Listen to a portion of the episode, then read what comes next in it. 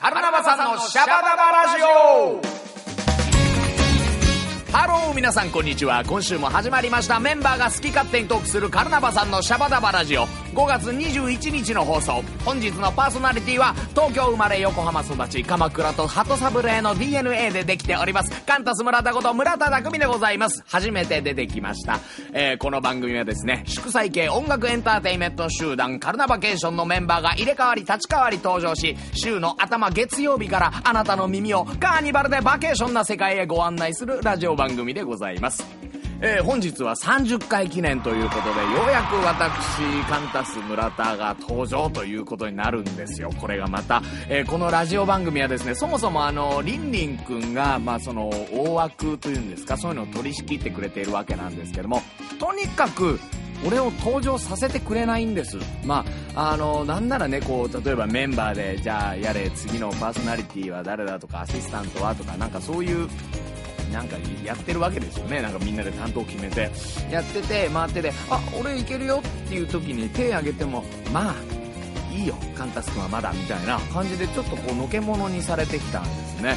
で、まあ、そうこうしてるうちメンバー頑張っておりまして、30回目ということでございますので、えメンバーの皆様本当にいつもお疲れ様でございます。えー今日はですね、その記念すべき回でございますので、こんなコーナーを準備させていただきました。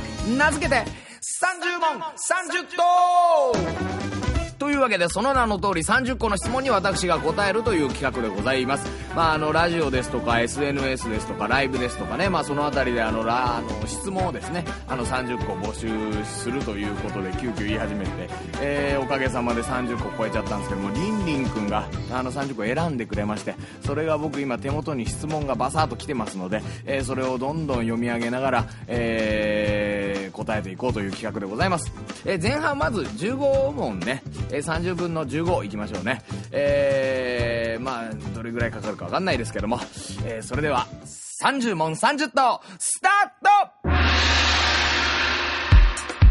というわけで答えていきましょうね。まずは、えー質問いただきました。ラジオネーム、えー匿名希望のトニーさんということでですね。いや、匿名になってないですよね。まあいいんじゃないでしょうか。こう、ラジオネームっていうのはそれぐらいアバウトで。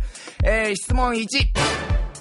カンタスさんはいろいろな楽器を操れるイメージがありますが、できる楽器をすべて教えてください。ありがとうございます。えー、操れるってほどでもないんですけどもね、あの、高校の頃に、あの、タクロックっていう、こう、自宅でこう、やる、録音をしてね、こういろんなのを重ねて自分で楽器をやってっていうのをハマってたんですけども、まあ全部その時、あの自分でやるしかなくてですね、あのピアノとギターとベースと、まあドラムは打ち込みだったりもしましたけど、あのドラムもちょっと触れるようになって、あとはパーカッションはね、もうずっと小学校の頃からやってますので、まあその辺は触れるかな、どれもまあ触れる程度なんですけどね、あの、サックスは数に入らないですからね、あのサックスはあの無効票になりますので、まあピアノ、のギター、ベース、ドラム、パーカッションぐらいでしょうかね。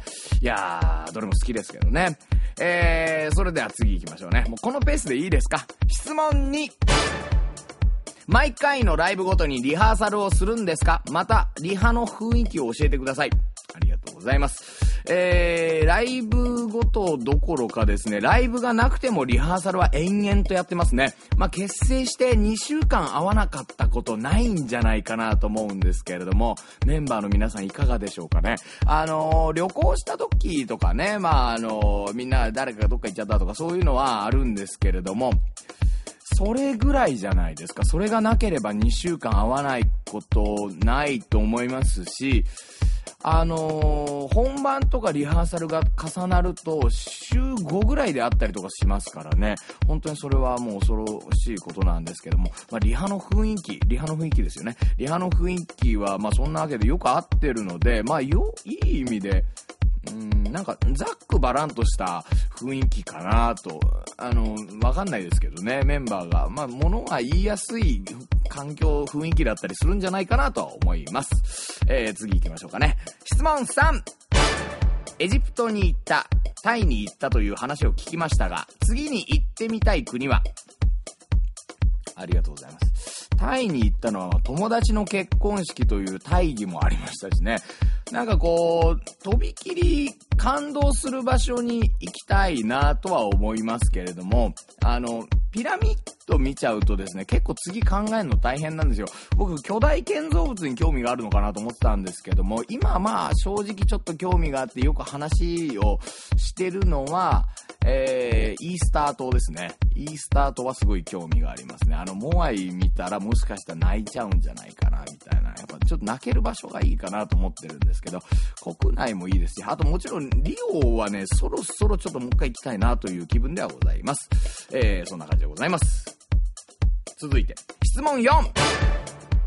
突然ですが、昨日の夜何してた？なるほど。ありがとうございます。えー、昨晩はまあライブから帰ってきまして、原稿書いてましたね、今はね。あの、雑誌にブラジル音楽のレビューとかをね、こうディスクはこのあの CD はどんなだとか聞こさせてもらってるんですけども、あの結構ね、調べ物をするのがなかなか大変なんですよ。で、またポルトガル語ですし、あの、例えばネットでですね、日本人、まあ日本人というか日本語で情報が載ってないのとかが多いですから、まあいつも調べたりするの楽しいんですけどもね、あの、まあ興味なかったアルバムほど楽しかったりしますけども。というわけで、さ、あの、昨日の夜は原稿書いてました。ということで、えー、続いていきます。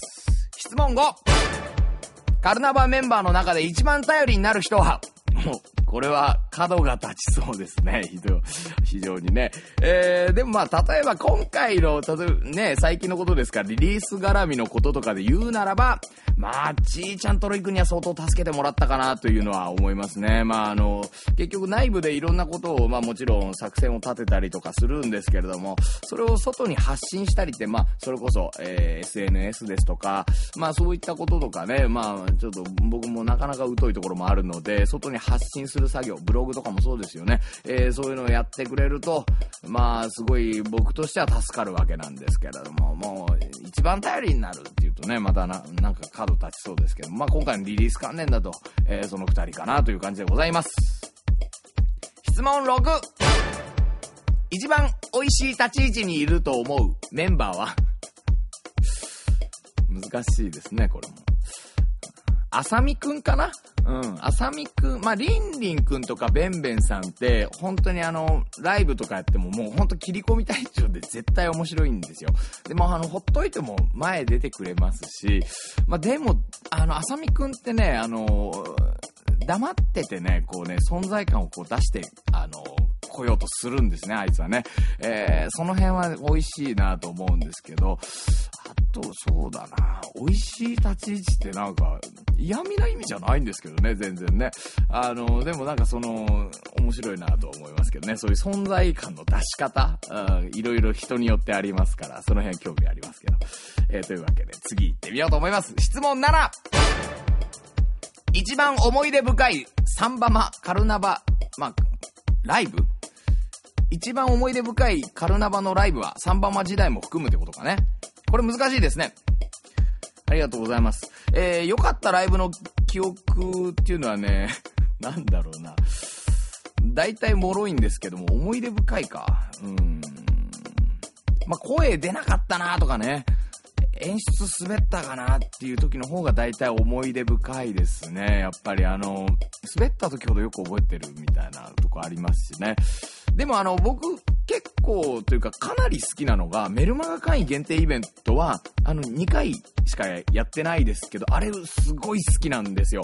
あのー、本当にね、もう皆さんに、あのー、愛、なんていうんですか、こう、愛されてる感が すごい伝わってきて、あのー、そういうのね、普段生きてるとね、あんまり、こう、わからないタイプなんですけど、僕、あの、すごいそれが感じて、あれ嬉しかったなだからもう、ルイ君とね、リンリン君にあの、本番始まる前にね、メルマガ会員のあの、イベントの直前に言ってたんですよ。あの、今日のイベントね、もう、すごい愛されてる感、ビシビシ伝わるし、もう多幸感に包まれるから、本当にいいよっていう話をしてたんですけど、終わった後やっぱり二人案の定感動してましたしね。えー、ですので、私は、まあ、好きですね。あの、メルマガ会員限定イベント。えー、またやらせてください。えー、それでは次。質問 8! MC でも高く評価されていますが、MC のコツは？コツですか？これはまあ、そんなないんですけど、喋りっていうことですよね。センテンスの最初と最後で、まあ、最初と最後で気を抜かないことっていうんですかね。いや、例えば、うん、じゃあ MC でも高く評価されていますが、MC のコツは？という文章があった時に、大体の人は MC でも高く評価されておりますが、MC のコツは？とか言っていう、こう、スススススって小さい声から喋って上がって小さい声で終わるんですけども、それを気をつけると、まあ結構、あの、何を言ってるかわかるかどうかっていうのは重要ですからね。まあ、ラジオのこと、まあそんな偉そうに言えることでもないですけども、センテンスの最初と最後で気を抜かないことということで一ついかがでしょうか。まだ質問8個だぞ、これ。えー、続いていこうと思います。質問 9! えー、ライブではメンバーにも話を振っていますが、そのテーマはどうやって決めているの？ありがとうございます。フライデーではまあトークテーマ決めて喋ってますよね。まあ基本的にはフレッシュなニュースからの連想をしてるわけなんですけれども、この前なんだっけ？か、あ、あ、えっ、と、カーニバル派、バケーション派みたいな、バケーション派？みたいな、そういう話だか。あ、なんか新作のアルバムどっち好き？みたいな話だったんですけれども、それとか、あとは、えー、お酒飲んで失敗談とかね、あの最近タイムリーでしたから。えー、あとは、何ですか？僕があの、あれ好きなんですよ。セゴドンが結構好きなんですけど、セゴドン見てて、あの、やっぱり、いいなぁと感動してたわけなんですけど、その時になぜかあの、自分の先祖は一体何だったのかっていうのの連想、だからあれ連想ゲームです。なんかあの、そういう感じ、ごめんなさいね。あの、その質問していただいた割にいい加減で ごめんなさい。えーそんな感じでございます。続いて行ってみようと思います。質問 10! カンタスさんが観客としてライブを見るときのスタンスは何かありますか？これはね、難しいですね。ライブの観客の理想像をちょっと聞いてみたい。いや、あ、なるほどね。日本だとちょっと恥ずかしいっていうのもあるんですかね。まあ、ガイタレとか行くと、僕あの、例えばじゃあブルーノートにライブ見に行ったとか言うとね、ノート開いちゃったりとかしてね、ほんとつまんないんですよ、僕って。でもね、ミュージシャンの人って、まあ、ノート開くことがなくても、まあ、そういう部分あると思うんですよね。例えば、なんていうんですかね、こう自分のパートに耳が行くんじゃないですか？皆さん、ミュージシャンの方って。でもまあ、基本的に僕たちはあの、観客というかそのお客さんにですね、なんかこうしてほしいとか、あんまりないんですけれども、まあ、なんだろうね。まあ仮に、まあさい、ね、寝てる人いてもね、あんまそんなないもん思わないですよ。まあ、疲れてるのに来てくれてありがとうとか思っちゃうかもしれないですし、あのー、僕が見に行く時だったら、体を動かすかなスタンディングでガイタレとかだったらね、楽しいですよね。そういう方がね。えー、感じでございます。えー、それでは、えー、続いていってみようと思います。ラジオネーム、ニキニーキさんからの質問でございます。え、ここまでのやつが全部あの、匿名希望のトニーさんって匿名になってないけど、っていうことですよね。あれ？そういうことかな？リンリ君どうなんでしょうかね。えー、続いて行ってみようと思います。えー、あと、あと、もうちょっと。えー、ラジオネーム、ニキニーキさんからの質問です。えー、ライブを随分と重ねておりますが、今でもライブの前は緊張しますか？そんな時はどうやって解消していますか？いつも緊張しますよ、これは。あの、結構俺緊張しいなんじゃないかなと思うことはあります。でもまあね、ステージとかって、あの、バーンって出たら、こう、スイッチがバコーンとこう切り替わるんですかね。そうするともう緊張とかもないんですけども、まあ緊張、そうね、緊張のか解消？解消法？俺緊張してるっていうことかなあ、俺今日すごい緊張してるわっって言いますね、すごいね。あの、最近宮地さんが不安が心配だっていうワードを連発しますけど、あれ多分言ってるので多分不安が飛んでるんじゃないかなと思いますけどね。まあ緊張してるわ、今日めっちゃ緊張してるって言いまくってると、あの、喋りますしね。あの、多分一番黙って何も、あの、黙々としてる人が一番緊張してるんじゃないかなと思いますけど、えーそうや、そんな感じで緊張を解解消しております。えーそれでは続いていってみようと思います。質問12。ブラジル音楽に詳しいですが、どうやって情報を入手していますか？あ、これいい質問ですね。ありがとうございます。えーこれレコード屋のサイトとか、あとはブラジルの音楽サイト見ますね。あと雑誌かな。僕ね、音楽雑誌が結構好きなんですよ。あの、ブラジル音楽に限らずなんですけども、音楽雑誌は本当に相当好きで、なんか、なんとか特集とかだともうすぐ、あの、買っちゃいますね。あのーこういうこと言っていいのかわかんないんですけども、あの、ギターマガジンっていう、僕あんまりね、そんなギターマガジンとか興味ないんですけど、あの、ジャマイカの、あの、ジャマイカ特集っていうのがあったんですよね。その時に、まあ、ジャマイカ特集なら買ってみようかなと思って買って、で、まあ、ジャマイカの音楽の、あの、勉強というかですね、そういうの新しい音楽ジャンルとかって、全然ね、あの、知るの好きなんですよ。なので、まあ、それでジャマイカ特集の買ってみてね、いろいろなんかこれが名盤だって言われてるとか、やっぱブラジル音楽ばっかり聴いてると結構知らないことが多いんですよね。で、あのー、やっていってですね、まあ、それで作ったのが A ジャマイカっていういう曲なんですけれども、えー、本当にそういう感じでやってますね。あとは、とにかくディスクガイドみたいなのがあるんですけれども、あの、これ聞いた人はこれを聞くといいとかね、なんかいろいろありまして、楽雑誌は大好きですね。まあ、はっきり言ってネットだと僕ね、情報が全然足りなくて、あのー、ネットにある情報ぐらいだったらね、まあ誰でもアクセスできますから、まあもうちょっとやっぱり、あのー、ね、そういう仕事ですから、ちょっと突っ込んだところ行きたいなという気持ちありますね。えー、続いて行ってみようと思います。質問 13! セットリストが毎回違って新鮮です。いつ頃考えてるんですか？ありがとうございます。これはまあ大体最終リハの直前ですかね。まあリハがそれこそたくさんあって、まあいろいろと新しい曲とか、まあどんどん作りますし、まあ古い曲を掘り起こしたりっていうこともするんですけれども、まあバンドも曲も結構ね、こう、なんかこう生き物とか、生き物っていうかね、なんか、その時その時で結構いいのとか、まあ、これはあんまり今良くないなとかいうのが、まあ、正直なくはないんですよね。なので、あの、僕はその時に一番良さそうな、なんか生きのいいお魚を選んで、えー、皆さんに提供したいなと思ってるので、まあ、なるべく引っ張りますね、最後の方まで。まあ、大枠自体は結構早めに決めたりするんですけれども、結構そういう感じでございます。いつ頃考えてるんですか？まあ、最終リハの直前という、えー、そんなことでございました。えー、それでは続いていってみようと思います。質問 14! 新作のカーニバルとバケーションに曲を振り分けるときに悩んだポイントを教えてください。ありがとうございます。これはもう簡単ですね。もう自分が均等に愛せるかどうかですね。あの、僕がどっちか好きだとか、僕はカーニバルの方が好きとか言っちゃったら多分おしまいなんですよね。あの、僕は両方だから今もう好き嫌いじゃないですね。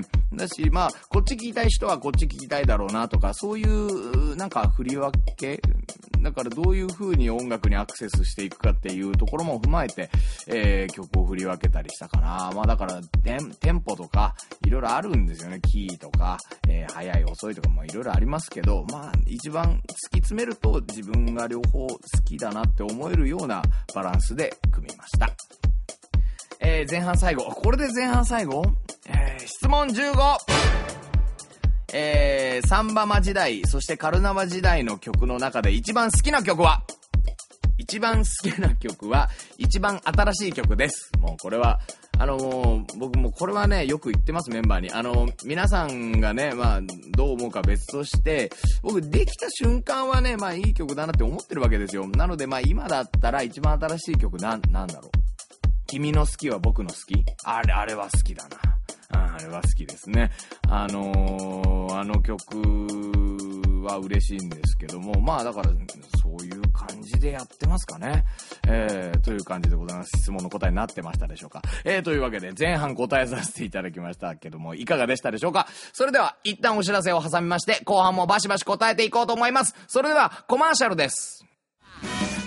夏と言ったら海。海と言ったら湘南。今年も湘南に。海の家村田屋がオープン。生ビールは毎日38円。飲んで飲んで飲みまくれ。お酒を飲んだら海水浴は絶対にダメ。でもあの子を口説く前にクーッと一杯。この夏の恋を応援します。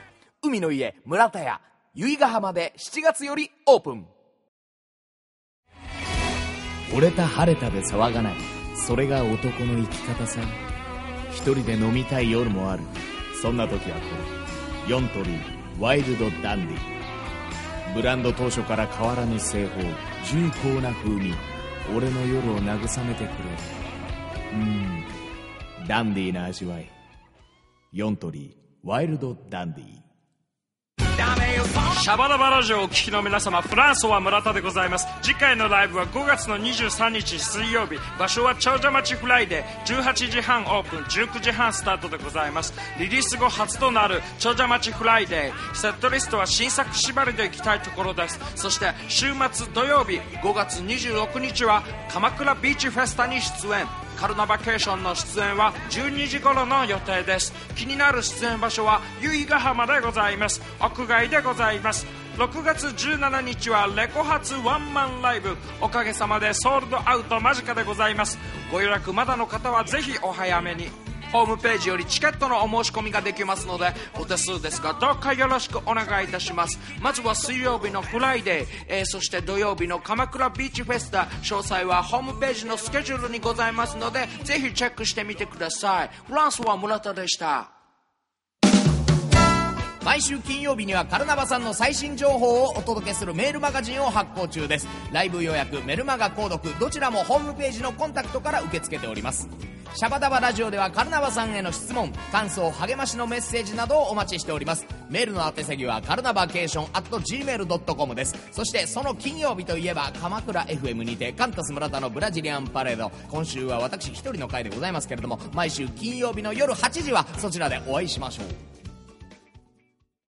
カルナバさんのシャバダバラジオはい、というわけでお楽しみいただいておりますでしょうか。カルナバさんのシャバダバラジオ、えー後半もスタートしまして、えー引き続き30回を記念した特別企画、30問30答を再開したいと思います。まあ、前半ですね、これでも一応短くしてるんですけれどもね、えーそれでは30問30答、後半スタート問16、えー自分の作った曲以外で一番好きな曲を教えてください。えー、ありがとうございます。この質問、無理だな。いきなり、後半 いきなりだけど、もう無理だな、これ。まあ、誰それの、このアルバムの中でとかだったらできるんですけれども、でもまあ、最近好きだった曲とかだったらありますね。まあ、あの、チャーリー・プースっていう、あの、若い、二十歳ぐらいじゃないかな、彼はね。えー、チャリ・プースっていうアーティスト出てきてますけれども、その人のね、How Long っていう曲があるんですけど、それいい曲だなと思いましたけどね。えー、そんな感じでございまして、まあ、一番好きな曲って難しいですね。えー、続いていってみようと思います。質問17。オパの時は一番完成度の高い曲として愛と幻想のまんまみえを挙げていましたが、今はどうですか？あれそれ俺、俺が言ったのかな？俺、あ、じゃ、でも言っちゃってんのかな？まあ、でもそれ言ったのね、俺じゃなくて中原仁さんなんじゃないかなと思うんですけどもね。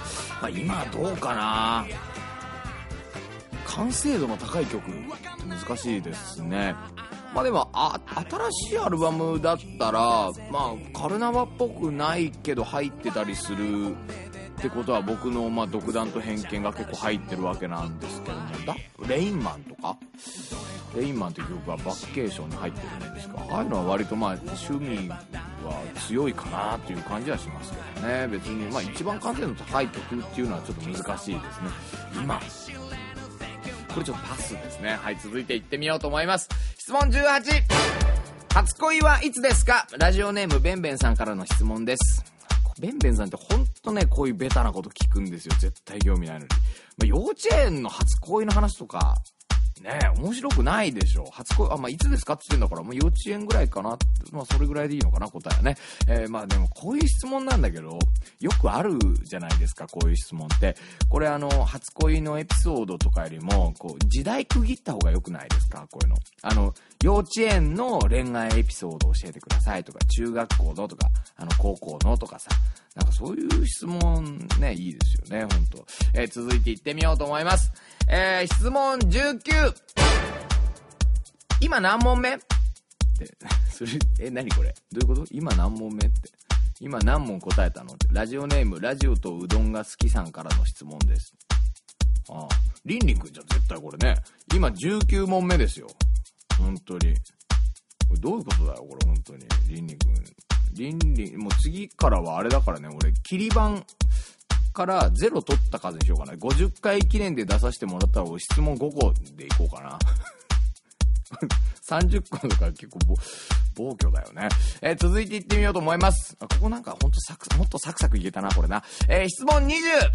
えー歌詞にたくさん恋愛のことが出てくるけど、経験談ですか？えーラジオネーム爆裂系パーカッションニストさんからの質問です。あのね、ラジオネームってもうちょっとうまく考えなさいよ、こういうのね。本当にね、ちいちゃん。あの、これね、まあ、全部体験談ですよね、それはもう。まあ、5%ぐらいですけどね。100%体験談だったら、なんて言うんだろうね。日記だよね、それはね。ま人の日記を見て楽しいかっていう話ですよね。まあだから経験談ですかって言われると、まあ5%ぐらいは、うん、そうかな。うん。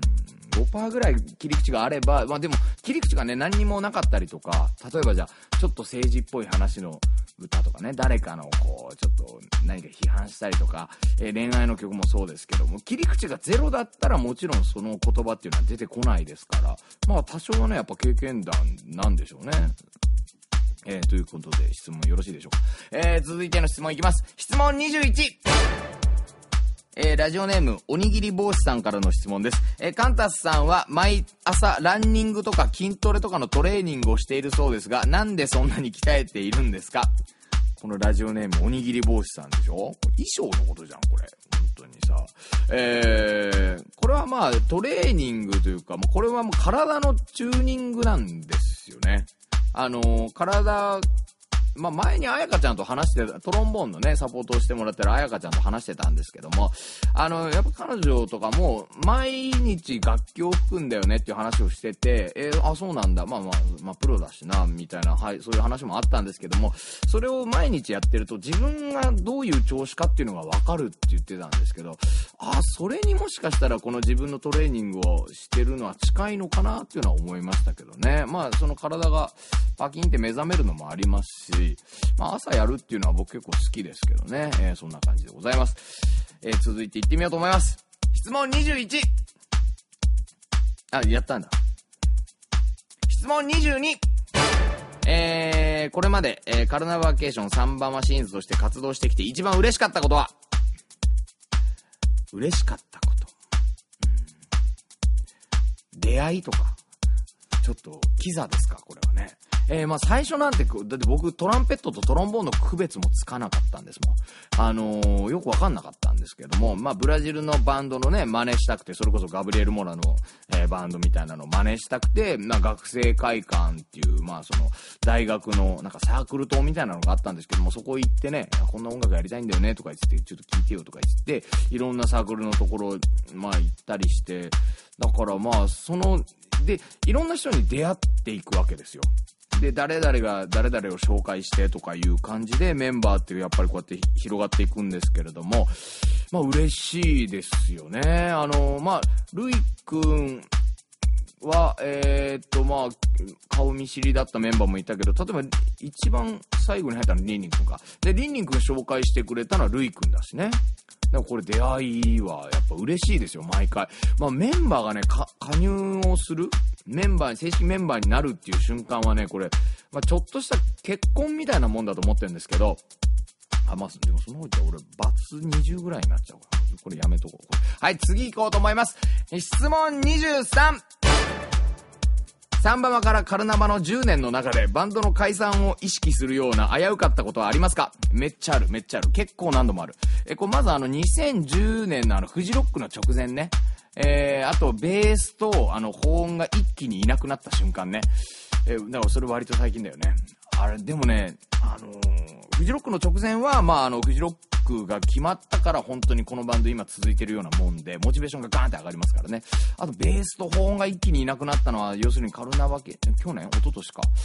まあ、だからルイ君が入る直前ですけれども、あのーあの時はすごかったですね。まあ、でもね、ああいうね、やばい時ってね、あのーいいところも見えたりしてね、面白いんですよ。あのー今の、まあ、結局いるメンバーってすすごいなと思うんですけど、そういう時にね、こう一緒になって辞めたりしないんですよね。その辺がやっぱすごいなとは思いますけどね。えー、ですので、まあその解散を意識するようなこと、まあいっぱいあるんですけど、パッて思いついたの今2つかな。質問 24! えー、10年後のカルナバケーションの姿を教えてください。ああ、これいい年齢になってますね、皆さんね。えー、カルタバケーションは、まあ今立ちたいと思ってるステージには大体立てて、まあバンドで家とか持ってるといいな。あの、僕自宅で、自宅にスタジオ欲しいって思ったことは一回もないんですけど、バンドでスタジオを家みたいにして持ってたらいいかなっていうのはあるので、まあカルナバケーションってそういう、な物質みたいな、えー、なんかそういうのあってもね、なんかいいんじゃないかなと思うんですけど、あ、まあそれはまあ内向きな話でございますけど、えー、まあ内向きな内輪の話なんですけどね、まあそうですね、そんな感じになってんじゃないかなっていうふうには、まあなりたいなという希望はあるんですけどね、えー、皆さん応援よろしくしくお願いいたします。えー、続いては、えー、質問、続いていってみましょうね。えー、質問 25!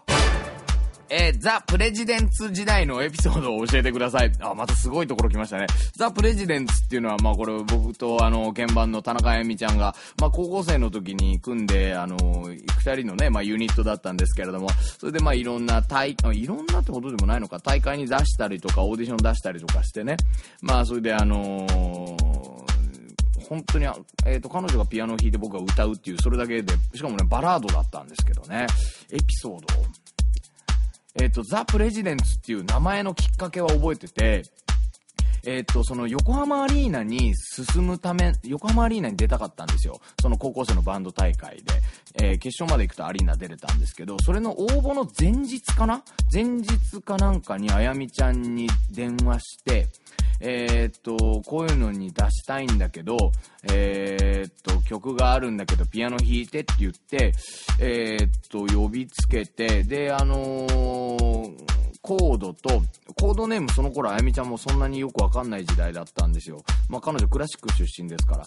で、コードと、えっ、と、歌詞とかあって、で、ピアノの録音して、歌の録音して、デモを作って、で、オーディションに出す時にほらバンド名考えなきゃいけなくて、で、その時、ああ、じゃあ二人とも生徒会長だねとか言ってて、生徒会長って英語で何て言うんだろうねって調べたら、あの、プレジデントだったので、ああ、じゃあプレジデントの複数形っていい、まあなかなかないから、じゃあ複数形にしちゃおうかって言って、ザ・プレジデント、ザなんでついたんでしょうね。え、ザ・プレジデンツっていう名前でね、二人でやったという、まあそんな名前でございましたけども、え、いかがでしょうか。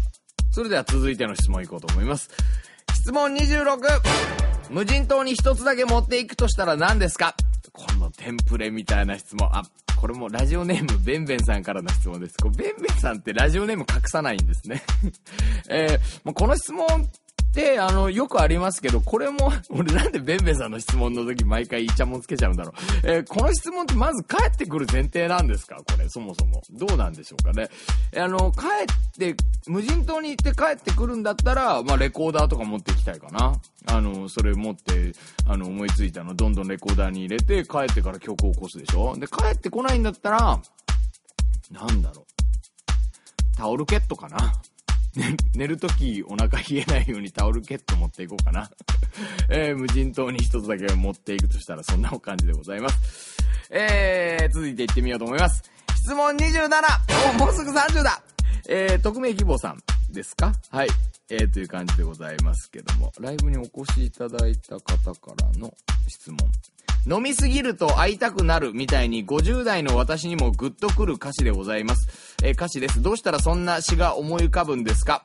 どう、どうしたら、どうしたらと言われるとすごい難しいですけども、あ、ぼ、あの、基本的にはその曲を作るときはメロディーを何度か歌ってるうちに、座りのいい言葉をこう探り出していって、それを引っ張ってくるんですけども、あの、まあ、それがまあカルナバの曲の作り方なんですよね。まあなのでこれ、酔いどれ一恋ブルースですよね。飲みすぎたら会いたくなるっていう。まあこれどうしてって聞かれたら難しいです、まあなんかイメージですかね。なんか、あるんですよ、こう、新橋かなんかの、こうなんか、おでん屋さんのなんか感じとか、まあ、上野とかでもいいんですけど、なんかおでん屋さんとか思い浮かびますね、この曲だと。あの、横浜の方なのかな汽笛がブオーってなったりとかね。なんかそういうちょっと妄想をどんどん行って、妄想で旅立った先に、あのー、ちょっとね、まあなんかいろんな、えー、歌詞が飛んでくるみたいなところがあるんですけれども、えー、そんな感じでございます。え続いて行ってみましょうかね。え質問 28! カンタス村田さんって、背中のファスナーを下げてしまうと一体誰が中に入っているのでしょう。えー、私は、えー、50代なんですが曲とか詩がど真ん中すぎます。好きな食べ物は何ですか？えー、ラジオネーム、波平さんからいただきました。え、これどっち答えたらいいんですか？好きな食べ物は何ですかってなんだろう？えー、ファスナーの下にはおっさんが入ってるっていうのを言いたいんですかね、これ。えー、そんなこともないですけれども、えー、なんかね、これ好きな食べ物、好きな食べ物、基本的にはヘルシーなものは正直なところ好きですね。あの、食事だと僕、あれだな、ネバネバ系のやつとか好きだな。納豆、オクラ、とろろとかね、そういうの好きですね。えー、あと油がね、僕ちょっと体質的に実はそんなに強くないんですよ。あのーだから、あんまり言えないですけど、ラーメンはね、あ実を言うとそんな好きじゃないじゃないんですよね。みんな好きで、やっぱり世代的にもラーメン好き世代ではあるんですけど、ちょっと僕は苦手っちゃ苦手かな。全然食べるんですけども、それなりに後の予定のこととか考えないと、あのー、ちょっとラーメンはあれなんだよな。もう本当にこれ体質的なとこなんですけどね。えー、お菓子は好きなものいっぱいありますよ。あのー、最近だとね、えー、淡路くんがね、あの、北海道出身なんですけど、ロイズのね、チョコレートのあの、コーティングされたチップスあるでしょ？あれ、僕大好きなんだよっていう話をしてたりとか、あと、六花亭のあの、ほら、ドライイチゴの、ドライストロベリーのあの、ホワイトチョコでコーティングしたのがあるんですけど、そういうの好きなんだよねとか言って淡路くんに言ったら、淡路くんのそういうのね、もう、送ってくれたりとかしてね、僕結構ね、そういう甘いの結構好きですね。だから食べ物だとヘルシー系ですけど、甘いものはもう見境なく、鳩サブレーは、まあもちろん好きですしね。まあちょっとこれも延々と続く、これいつか読み上げよう。えー、続いていこうと思います。質問 29! 初恋の次の恋はいつですか？えー、ラジオネームベンベンさんからの質問です。この質問はいらないですね。えー、次行こうと思います。えー、質問 30! 愛と金だったらどっちを取る？ああ、これはひどいですね。愛と金、愛ですよね、当然ね。俺が迷うとでも思ったんでしょうかね。えー、というわけで以上、これ30個の質問、芝居でございます。はい。よかった。なんかこれ他にもあるんですよ。これまでサンバマカルナバとして活動してきて一番嬉しかったこと。あ、これはもう言ったやつだもんね。他にもいただいたの。レコーディングしてきて難しかったこと。レコーディングはね、撮るのは楽しいんですけどね、大変なのはその後ですからね、こうバッサリ使わないとかね、まあ、そういうのもあるし、ライブの見どころ、注目点は何かありますか？ね。これは逆に僕は教えてほしいんですけどね。いろいろあの仕掛けてるつもりではあるんですけどね。もう逆に気づいたらどんどんあのそういうのをもうツイッターとかに書いてほしいぐらいですけども、えー、そんな感じでございますけれども、まあ、答えられてるかどうか別として答えさせていただきました。大変な長尺。皆様本当にたくさんのお便りありがとうございました。えー、まあそろそろお時間となってまいりましたけれども、まあね、今日はこれ何分僕やってるんですか？これ1時間ぐらいの番組、普通のあの僕がやってる番組と同じぐらい喋り倒しで、えー、BGM はずっとカルナバケーションという感じでございますけれども、えー、本当にね、たくさんのお便りいただきまして、そしてこんな時間まであのお付き合いいただきまして本当にありがとうございます。えー、シャバダバラジオでは皆さんからの声集めてます。あこのキャッチいいんだよね。これメール送ってきてください。えー、再びお知らせになりますが、えー、今週のライブは水曜日と土曜日。水曜日が長者町フライデーで、土曜日は、えー、鎌倉ビーチフェスタでございます。えー、もちろんその日も CD の発売もやっておりますので、そちらもぜひお楽しみにということでございます。えー、そんなあたりでお後がよろしいようでございますか。えー、本日のお相手はカルナバケーションのボーカルギターパーカッション MC の4刀流、えー、ンタス村田こと村田匠でした。えー、今後ともどうかこのカルナバさんのシャバダバラジオどうかよろしくお願いいたします。本当に長い時間喋り倒して、えー、すみません。いや、最後まで聞いてくれてありがとう。チャオチャオ